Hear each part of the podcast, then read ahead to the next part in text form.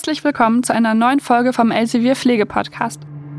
Mein Name ist Ricarda Möller. Ich bin Gesundheits- und Krankenpflegerin und arbeite auf einer neurologischen Frührehabilitation. Und heute sitze ich wie immer mit Frau Keller im Studio. Hallo, Frau Keller. Hallo, Frau Müller. Frau Keller ist Lehrerin für Pflegeberufe und Autorin für verschiedene Pflegelehrbücher. Unter anderem hat sie auch an dem Pflege heute mitgearbeitet. Wir beide reden in jeder Folge über verschiedene Themen, die euch in der Pflegeausbildung begegnen werden. Heute wollen wir über den Diabetes mellitus Typ 2 sprechen.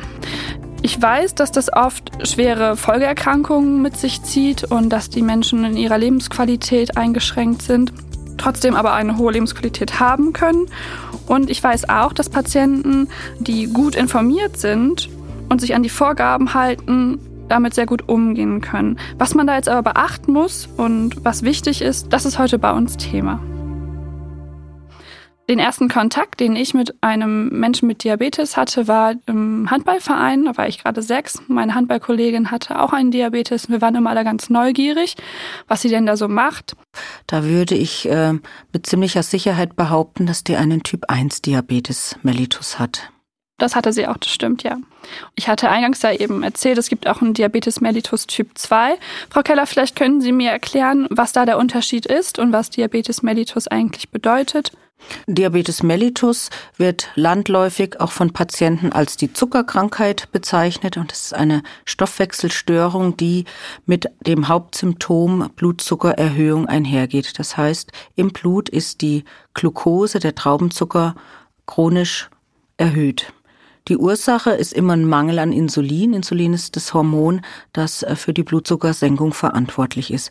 Wir haben schon von den zwei Typen geredet. Der Typ 1 Diabetiker hat einen hundertprozentigen Insulinmangel, weil seine insulinbildenden Zellen im Pankreas zerstört wurden durch einen Prozess, äh, den das körpereigene Immunsystem auslöst. Der Typ 2 Diabetes mellitus, das ist der, den 90 Prozent aller Patienten haben. Das ist ein Insulinmangeldiabetes. Das heißt, nach wie vor wird noch Insulin produziert, aber die Körperzellen reagieren nur noch eingeschränkt auf das Insulin. Zunächst versucht die Bauchspeicheldrüse vermehrt Insulin zu produzieren und dann irgendwann erschöpft sich die Insulinbildung. Das ist typischerweise die Erkrankung der etwas älteren Menschen, wobei es auch immer häufiger Kinder und Jugendliche gibt, die an einem Typ 2 Diabetes erkranken. Kommt der von heute auf morgen oder wie entwickelt er sich? Der entwickelt sich sehr langsam. Die Patienten haben sehr wohl Symptome schon, die sie aber gar nicht so weit deuten. Ganz typisch ist Hautjucken, auch immer mal wieder eine Pilzinfektion, auch so eine allgemeine Schwäche und Müdigkeit könnten solche ersten Hinweise sein aber die führen ihn selten zum Arzt und erst dann die deutlicheren Symptome oder auch eine Routinekontrolle beim Arzt stellt den Diabetes fest. Das ist so sehr typisch. Welche Ursachen hat jetzt dieser Diabetes mellitus? Die Ursachen sind beim Typ 2 Diabetes so typische zivilisationsbedingte Ursachen. Es ist das Übergewicht, auch eine Erhöhung der Blutfette ist dafür verantwortlich. Häufig geht eine äh, mangelnde Mobilität oder einfach auch eine zu geringe körperliche Aktivität mit einher. Das sind so ganz typische ja, Risikofaktoren, die sich aus so einer modernen Lebensweise ergeben. Ist denn dieser Diabetes mellitus Typ 2 für diese Patienten eine große Einschränkung? Ja, das ist natürlich eine große Einschränkung. Zunächst einmal auch der Schock, so eine Diagnose zu bekommen. Dann startet eine Therapie. Man wird anfangs versuchen, das mit Medikamenten zu machen und der Diabetiker wird informiert, dass er seine Lebensgewohnheiten verändern muss, die Ernährung verändern muss, Übergewicht reduzieren muss und auch einfach mehr körperliche Bewegung haben sollte. Und das verändert natürlich schon erstmal alles. Sie haben vorhin schon ganz grob über die Symptome gesprochen, über einen Juckreiz. Gibt es noch weitere Symptome? Patienten sagen, dass ihnen häufig auch vermehrter Durst auffällt und dadurch bedingt auch eine größere Urinmenge. Über diese gesteigerte Urinausscheidung will der Körper einen zu hohen Blutzucker regulieren, indem er einfach die Glucose über die Nieren ausscheidet. Das sind mal so diese ganz ersten Symptome. Das sind jetzt ja nicht unbedingt Symptome, wo ich denke, ich muss jetzt unbedingt zum Arzt laufen, weil ich die vielleicht auch gar nicht als so wichtig einstufe oder als, als so schlimme Erkrankung wahrnehme. Was für Folgeerkrankungen ergeben sich denn dann daraus? Das ist das große Problem, weil ein latent zu hoher Blutzucker macht erstmal keine Beschwerden und, und wirkt auch erstmal nicht sehr bedrohlich. Aber in der Folge kommt es zu Ablagerungen in den Arterien, in den kleineren und größeren Arterien und auch in den Nerven. Und das macht dann diese typischen Folgeerkrankungen. Im Bereich der Arterien kommt es zur Arteriosklerose. Die Patienten haben ein erhöhtes Risiko, einen Schlaganfall zu erleiden, einen Herzinfarkt oder eine periphere arterielle Verschlusskrankheit. Im Bereich des Auges kann es zur Netzhautablösung kommen, zum grünen und zum grauen Star zum Beispiel.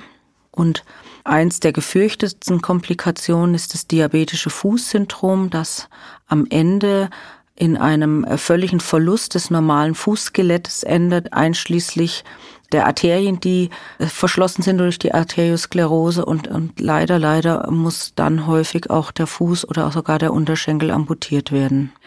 Also das Fußsyndrom, das diabetische Fußsyndrom, das habe ich in meiner Ausbildung in der ambulanten Pflege ganz häufig gesehen.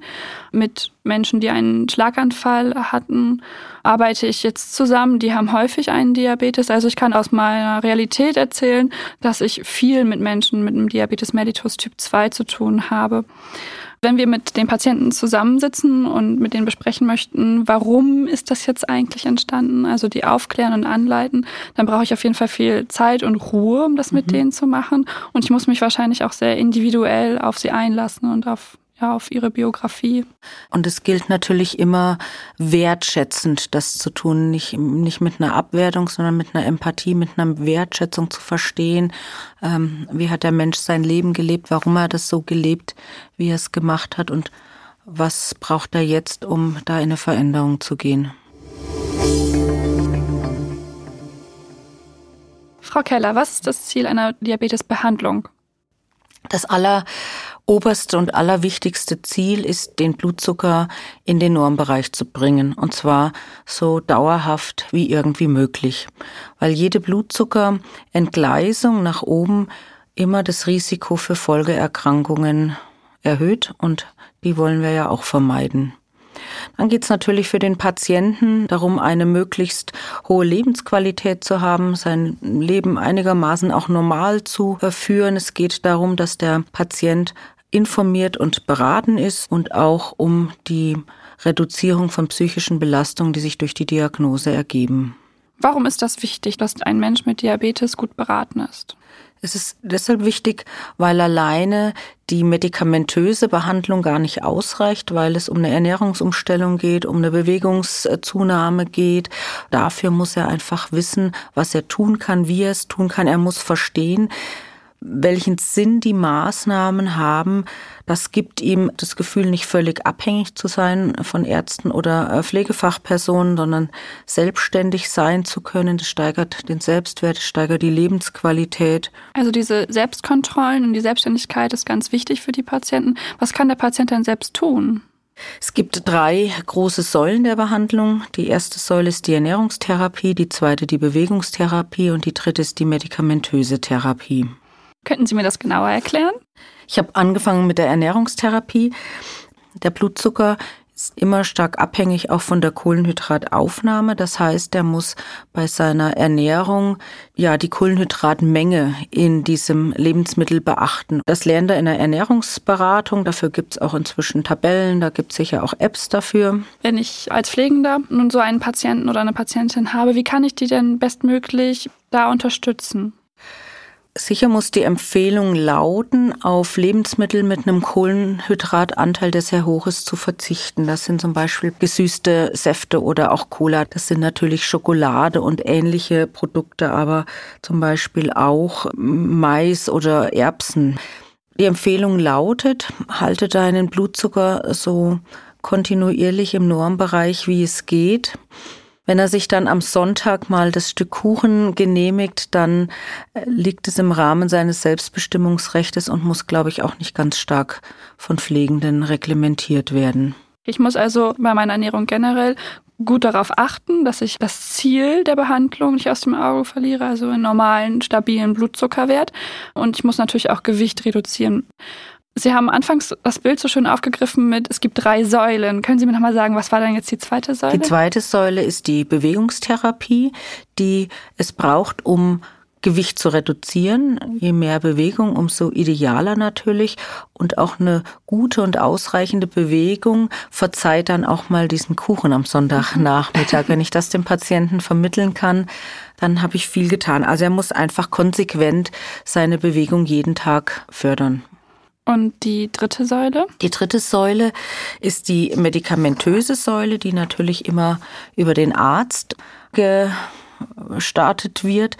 Man wird bei dem Typ 2 Diabetiker zunächst versuchen, mit einem oralen Antidiabetikum zu beginnen, eventuell auch mit einem zweiten Präparat dazu. Also das Ziel ist, dass mit Ernährung und Bewegung und einer Tablette der Blutzucker im Normbereich ist. Sollte nach drei bis sechs Monaten dauerhaft der Blutzucker noch nicht in einem gewünschten Bereich sein, dann muss tatsächlich die Insulintherapie beginnen. Wir können mit der Insulintherapie jetzt nicht so sehr ins Detail gehen. Das ist ja auch alles im Pflege heute nachzulesen.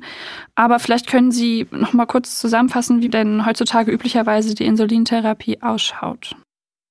Der Typ 2 Diabetiker ist in der Regel ein älterer Mensch, der mit einer sogenannten konventionellen Insulintherapie behandelt wird. Und dann spritzt er sich das vor dem Frühstück und vor dem Abendessen und der große Vorteil bei dieser Therapie ist, dass sich dieser Patient nur zweimal am Tag spritzen muss. Ein Nachteil von dieser konventionellen Insulintherapie ist, dass der Tagesablauf doch recht regelmäßig sein soll und auch Essenszeiten und Essmenge relativ gleichmäßig sein sollten. Gerade wenn wir über Ernährungsumstellung und Beratung in dem Bereich sprechen, über das diabetische Fußsyndrom und auf was man alles achten muss, was kann ich denn mit diesen Menschen machen? Es gibt strukturierte Schulungsprogramme für Diabetiker in den unterschiedlichsten Situationen, die von ausgebildeten äh, Diabetesfachkräften durchgeführt werden. Da sind natürlich auch Diätassistenten mit dabei, die über Ernährung reden. Sicher muss man es bei dem einen oder anderen Patienten auch häppchenweise machen. Da muss auch erstmal der Schock über diese Diagnose und über die Lebensveränderungen ein Stück verdaut werden. Was noch wichtig ist, auch für Pflegefachpersonen auf den Stationen, die Patienten auf die Wichtigkeit der Füße hinzuweisen. Da sind tägliche Fußinspektionen ganz, ganz wichtig, auch mit einem Spiegel, weil Verletzungen oft gar nicht gespürt werden. Man müsste sie erst sehen. Insgesamt wäre es gut, wenn jeder Diabetiker an einer diabetologischen Schwerpunktpraxis angebunden wäre, wo es eben auch Fußpfleger gibt, wo es regelmäßig Beratung gibt, mit dem Ziel, die Komplikationen so gering wie möglich zu halten, beziehungsweise so früh wie möglich zu erkennen. Das sind nochmal ganz gute Infos, gerade wenn ich Patienten anleite und berate, wo sie dann auch über diesen Aufenthalt hinaus sich Unterstützung holen können. Ich finde auch, dass Sie das ganz gut gesagt haben mit dem Happenweise verdauen, weil ich habe es in der Praxis auch schon erlebt, dass Patienten keine Beratung wollten in dem Moment, weil sie einfach mit sich selbst erstmal zurechtkommen wollten. Und da muss man dann auch einfach einen Strich ziehen und sagen, hey, es ist in Ordnung, ähm, wir können gerne morgen nochmal zusammenkommen oder hier ist die Nummer, rufen Sie da mal an, dass man denen die Informationen so weitergibt und sie in ihrer Autonomie dann auch unterstützt. Genau, letztendlich hat auch ein kranker Mensch immer ein Recht auf Selbstbestimmung und entscheidet, was er wann wie tun möchte. Frau Keller, wenn ich jetzt in der Ausbildung oder sonst auf Station eine Kollegin habe, die auf mich zukommt und sagt, hey, was ist eigentlich das Wichtigste zum Diabetes mellitus Typ 2, über den wir heute ja gesprochen haben hauptsächlich, was sollte ich antworten? Der Diabetes mellitus ist eine chronische Erkrankung, die tatsächlich lebenslang Einfluss auf das Leben des Betroffenen haben wird. Er ist gut behandelbar, das setzt aber Eigeninitiative und Disziplin beim Betroffenen voraus. Vielen Dank, Frau Keller. Wir haben heute viel über den Diabetes mellitus Typ 2 gesprochen. Denkt daran, es gibt auch den Diabetes mellitus Typ 1, über den wir auch anfänglich kurz gesprochen haben. Bei dem ist einiges anders und auch viel zu beachten. Genaueres findet ihr im Pflege heute. Wir sind nun am Ende unserer Folge angekommen. Vielen Dank fürs Zuhören. Alle Themen nochmal zum Nachlesen in Pflege heute und Pflegen aus dem Elsevier Verlag. Habt ihr Fragen? Schreibt sie uns an pflegepodcast.elsevier.com. Einen Überblick der Themen, die wir im Podcast behandeln, findet ihr außerdem auf elsevierpflegepodcast.de. Eine Produktion von Ikone Media im Auftrag der Elsevier GmbH.